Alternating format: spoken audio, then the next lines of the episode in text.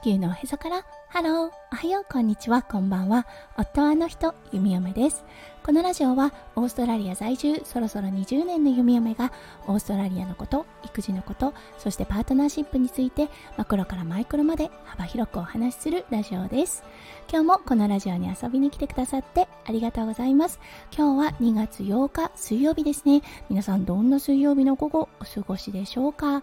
弓嫁が住んでいるオーストラリアは昨日に引き続きちょっとねジメジメとした夏の日を迎えています。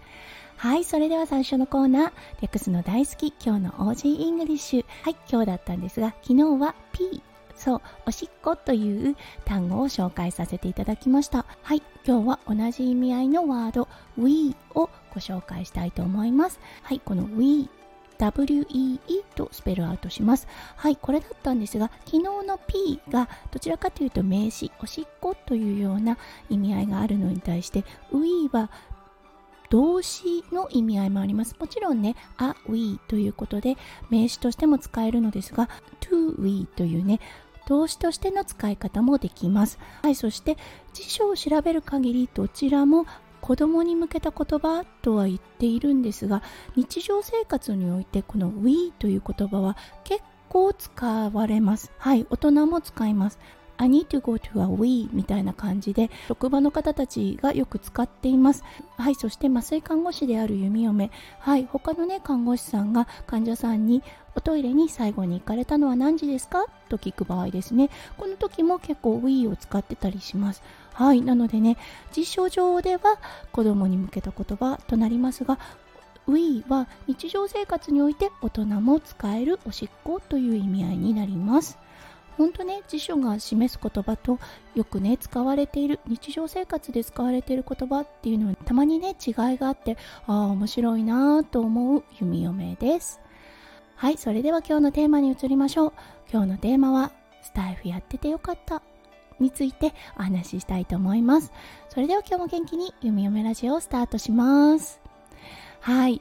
先日のねツイッターとかあとはね先日のライブでもちょっとお話ししたんですが今ね弓嫁人生においてのダウン期を迎えています。はい。声からはそこまで感じないかもしれませんがかなり実はダメージを受けています。だけどねすごく感じたのがこのね日々しているスタイフの配信。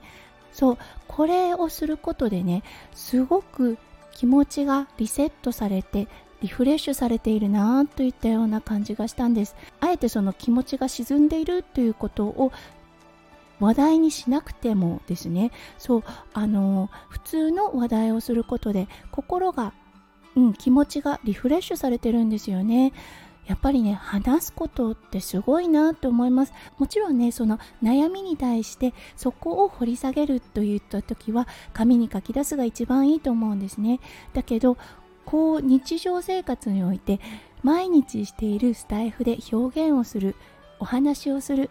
テーマはそれに沿ったものではなくてもお話そうあの何かを話す何かを表現するということでね体というか脳がねああすごい落ち着くって思ったんですね。だからねこの音声配信というものが本当やっててよかったなぁと思った一件となりました。はい。そしてねこうやっておしゃべりをしているうちに弓嫁の声自体もやっぱりね明るくなっていくんです。よく言いますよね。心は沈んでいても笑顔でいたらそのうち楽しくなる。うん、心は悲しくても笑っていたらなんとなく気分も明るくなる。はいこれがね弓嫁にとってのスタイフかなって思いました。はいなのでねほんとこのスタイフ音声配信っていうものをねしていてよかったなと思った一件となりました。そう配信者の皆さんもしかしたら体験したことあるのではないかなと改めて思ったので今日はこのテーマをお話しさせていただきました。今日も最後まで聞いてくださって本当にありがとうございました。皆さんの一日がキラキラがいっぱいいっぱい詰まった素敵な素敵なものでありますよう、弓嫁心からお祈りいたしております。それではまた明日の配信でお会いしましょう。地球のへそからハロー、弓嫁ラジオ、弓嫁でした。じゃあね、バイバイ。